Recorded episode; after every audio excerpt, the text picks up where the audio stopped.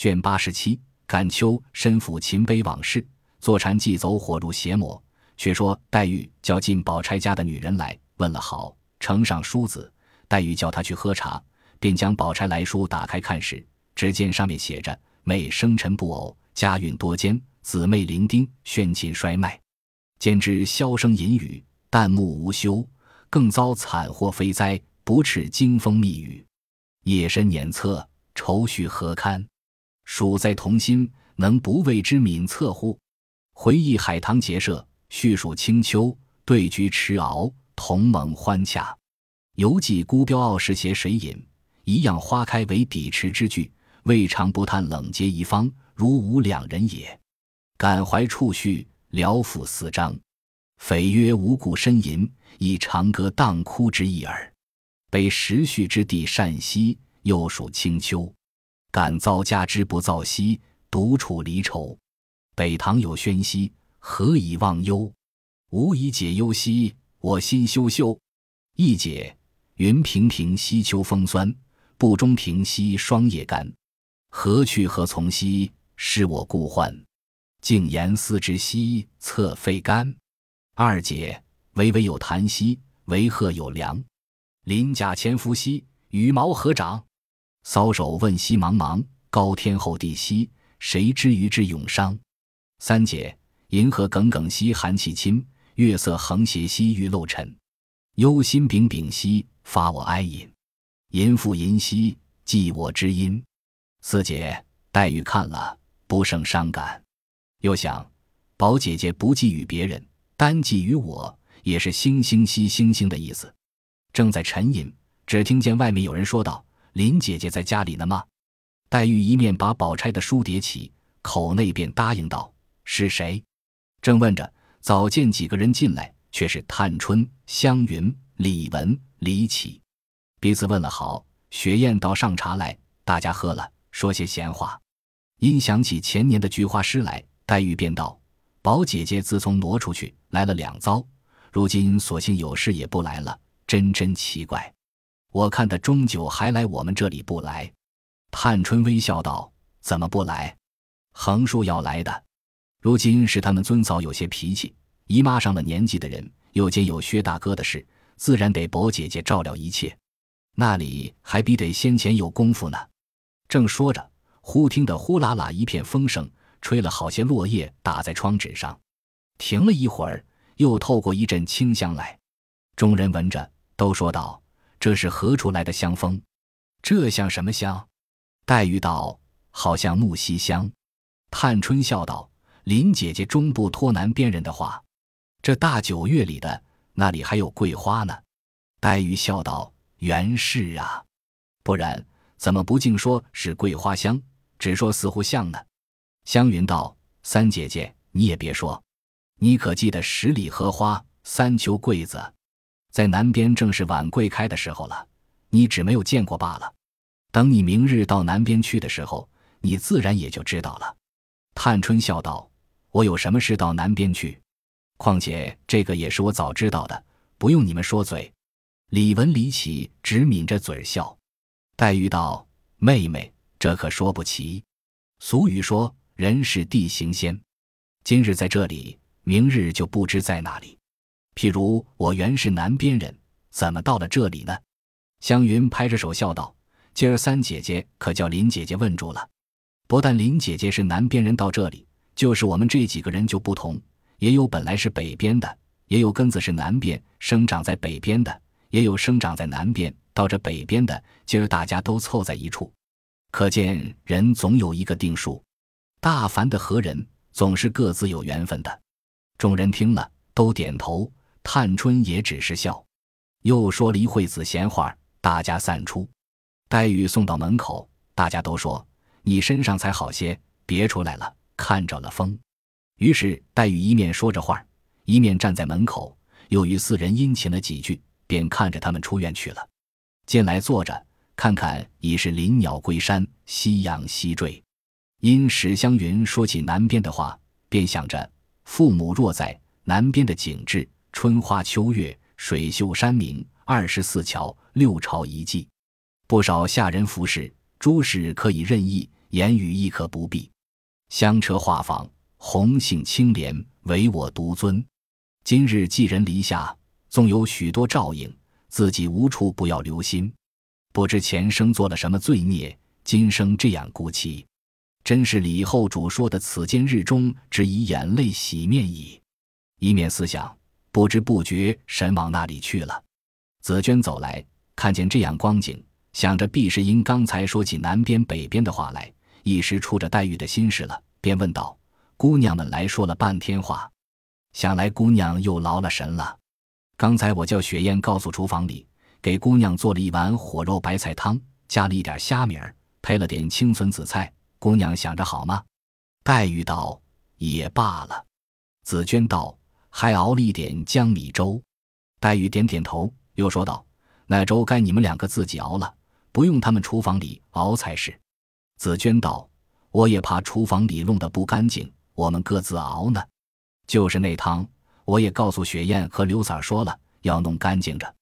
刘三说了，他打点妥当，拿到他屋里，叫他们五儿瞅着炖呢。”黛玉道：“我倒不是嫌人家阿扎，只是病了好些日子，不粥不备，都是人家。这会子又汤粥的调度，未免惹人厌烦。”说着，眼圈又红了。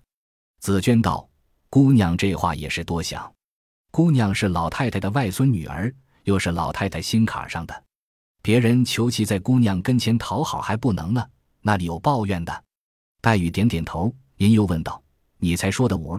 不是那日何宝二爷那边的方官在一处的那个女孩，紫娟道：“就是她。”黛玉道：“不听见说要进来吗？”紫娟道：“可不是，因为病了一场，后来好了才要进来。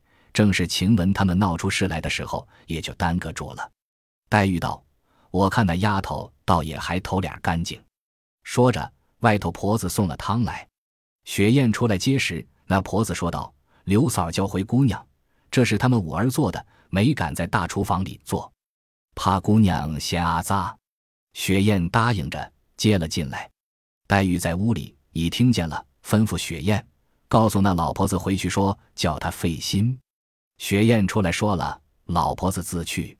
这里雪雁将黛玉的碗箸安放在小鸡上，因问黛玉道：“还有咱们南来的五香大头菜，拌些麻油醋，可好吗？”黛玉道。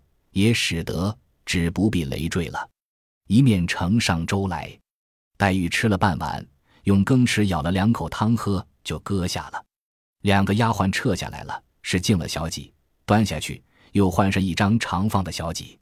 黛玉漱了口，灌了手，便道：“紫娟添了香了没有？”紫娟道：“就添去。”黛玉道：“你们就把那汤和粥吃了吧，味儿还好，且是干净。”待我自己添香罢。两个人答应了，在外间自吃去了。这里黛玉添了香，自己坐着，才要拿本书看。只听得园内的风自西边直透到东边，穿过树枝，都在那里稀哗啦不住的响。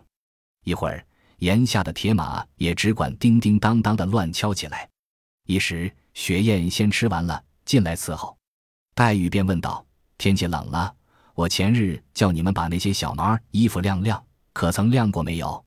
雪雁道：“都晾过了。”黛玉道：“你拿一件来，我皮皮。”雪雁走去，将一包小毛衣服抱来，打开毡包，给黛玉自检。只见内中夹着个卷包黛玉伸手拿起，打开看时，却是宝玉病时送来的旧手帕，自己提的诗，上面泪痕犹在，里头却包着那剪破了的香囊。善待并宝玉通灵玉上的穗子，原来晾衣服时从箱中捡出，紫娟恐怕遗失了，遂夹在这毡包里的。这黛玉不看则已，看了时也不说穿那一件衣服，手里只拿着那两方手帕，呆呆的看那旧诗，看了一回，不觉得簌簌泪下。紫娟刚从外间进来，只见雪雁正捧着一毡包衣裳在傍边呆立。小几上却搁着剪破的香囊和两三截扇带和那角拆了的穗子，黛玉手中自拿着两方旧帕，上边写着字迹，在那里对着滴泪。正是失一人逢失一事，新啼痕见旧啼痕。紫娟见了这样，知是他触物伤情，感怀旧事，料到劝也无益，只得笑着道：“姑娘还看那些东西做什么？那都是那几年宝二爷和姑娘小时一时好了，一时恼了，闹出来的笑话。要像如今这样私台私敬，那里能把这些东西白糟蹋了呢？紫娟这话原给黛玉开心，不料这几句话更提起黛玉出来时和宝玉的旧事来，一发珠泪连绵起来。紫娟又劝道：“雪雁这里等着呢，姑娘披上一件吧。”那黛玉才把手帕撂下，紫娟连忙拾起，将香袋等物包起拿开。这黛玉方披了一件皮衣，自己闷闷地走到外间来坐下，回头看见案上宝钗的尸体尚未收好，又拿出来瞧了两遍。叹道：“境遇不同，伤心则一，不免也附四章，翻入琴谱，可弹可歌。明日写出来寄去，以当合作。”便叫雪雁将外边桌上笔砚拿来，如墨挥毫，复成四叠。又将琴谱翻出，借他依兰、丝弦两操，合成音韵，与自己做的配齐了，然后写出，以备送与宝钗。又急叫雪雁向箱中将自己带来的短琴拿出，调上弦，又操演了指法。黛玉本是个绝顶聪明人，又在南边学过几时，虽是手生，到底一理就熟。抚了一番，夜已深了，便叫紫娟收拾睡觉，不提。却说宝玉这日起来梳洗了，带着贝明正往书房中来，只见墨雨笑嘻嘻的跑来，迎头说道：“二爷。”今日便宜了，太爷不在书房里，都放了学了。宝玉道：“当真的吗？”墨雨道：“二爷不信，那不是三爷和兰哥来了。”宝玉看时，只见贾环、贾兰跟着小厮们两个笑嘻嘻的，嘴里叽叽呱呱，不知说些什么。迎头来了，见了宝玉都垂手站住。宝玉问道：“你们两个怎么就回来了？”贾环道：“今日太爷有事。”说是放一天学，明再去呢。宝玉听了，方回身到贾母、贾政处去禀明了，然后回到怡红院中。袭人问道：“怎么又回来了？”宝玉告诉了他，只坐了一坐，便往外走。袭人道：“往那里去？这样忙法，就放了学。依我说，也该养养神了。”宝玉站住脚，低了头，说道：“你的话也是，但是好容易放一天学，还不散散去。”你也该可怜我些儿了。袭人见说的可怜，笑道：“由爷去吧。”正说着，端了饭来，宝玉也没法，只得且吃饭。三口两口，忙忙的吃完，漱了口，一溜烟往黛玉房中去了。走到门口，只见雪雁在院中晾卷子呢。宝玉因问：“姑娘吃了饭了吗？”雪雁道：“早起喝了半碗粥，懒待吃饭，这时候打盹呢。”二爷且到别处走走，回来再来吧。宝玉只得回来，无处可去。忽然想起惜春有好几天没见，便信步走到了风轩来。刚到窗下，只见静悄悄，一无人声。宝玉打量他，也睡午觉，不便进去。才要走时，只听屋里微微一响，不知何声。宝玉站住再听，半日又的一响。宝玉还未听出，只见一个人道。你在这里下了一个子儿，那里你不应吗？宝玉方知是下大棋，但只急窃听不出这个人的语音是谁。底下方听见惜春道：“怕什么？你这么一吃我，我这么一应，你又这么吃，我又这么应，还缓着一阵呢，终究连得上。”那一个又道：“我要这么一吃呢。”惜春道：“啊啊，还有依着反扑在里头呢，我倒没防备。”宝玉听了听。那一个声音很熟，却不是他们姊妹。料着惜春屋里也没外人，轻轻的先连进去，看时不是别人，却是那龙翠庵的见外人妙玉。这宝玉见是妙玉，不敢惊动。妙玉和惜春正在凝思之际，也没理会。宝玉却站在旁边看他两个的手段。只见妙玉低着头问惜春道：“你这个犄角不要了吗？”惜春道。怎么不要？你那里头都是死子儿，我怕什么？妙玉道：“且别说满话，试试看。”惜春道：“我便打了起来，看你怎么样。”妙玉却微微笑着，把边上子一接，却搭转一吃，把惜春的一个角都打起来了，笑着说道：“这叫做倒脱薛氏。”惜春尚未答言，宝玉在旁情不自禁，哈哈一笑，把两个人都唬了一大跳。惜春道：“你这是怎么说？进来也不言语，这么使促狭唬人？你多早晚进来的？”宝玉道：“我头里就进来了，看着你们两个争这个犄角。”说着，一面与妙玉施礼，一面又笑问道：“妙公轻易不出禅关，今日何缘下凡一走？”妙玉听了，忽然把脸一红，也不答言，低了头自看那棋。宝玉自觉造次，连忙陪笑道：“倒是出家人比不得我们在家的俗人。头一件，心是静的，静则灵，灵则会。”宝玉尚未说完，只见妙玉微微的把眼一抬。看了宝玉一眼，复又低下头去，那脸上的颜色渐渐的红晕起来。宝玉见他不理，只得讪讪的旁边坐了。惜春还要下子，妙玉半日说道：“在下罢。”便起身理理衣裳，重新坐下，痴痴的问着宝玉道：“你从何处来？”宝玉巴不得这一声好解释前头的话，忽又想到或是妙玉的讥讽，转红了脸，答应不出来。妙玉微微一笑，自和惜春说话，惜春也笑道：“二哥哥，这什么难答的？你没得听见人家常说的‘从来出来’吗？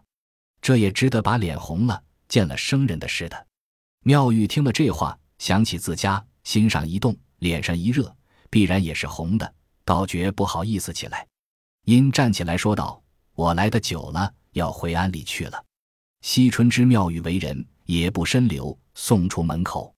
妙玉笑道：“久已不来，这里弯弯曲曲的，回去的路头都要迷住了。”宝玉道：“这倒要我来指引指引，何如？”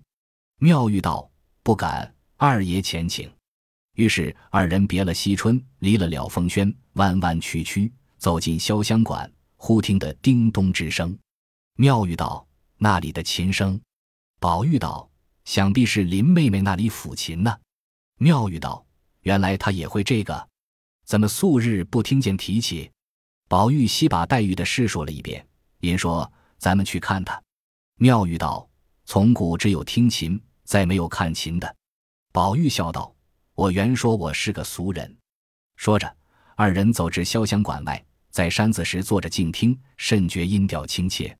只听得低吟道：“风萧萧兮秋起身。”美人千里兮独沉吟，望故乡兮何处？以栏杆兮涕沾巾。歇了一回，听得又吟道：“山迢迢兮水长，照轩窗兮明月光。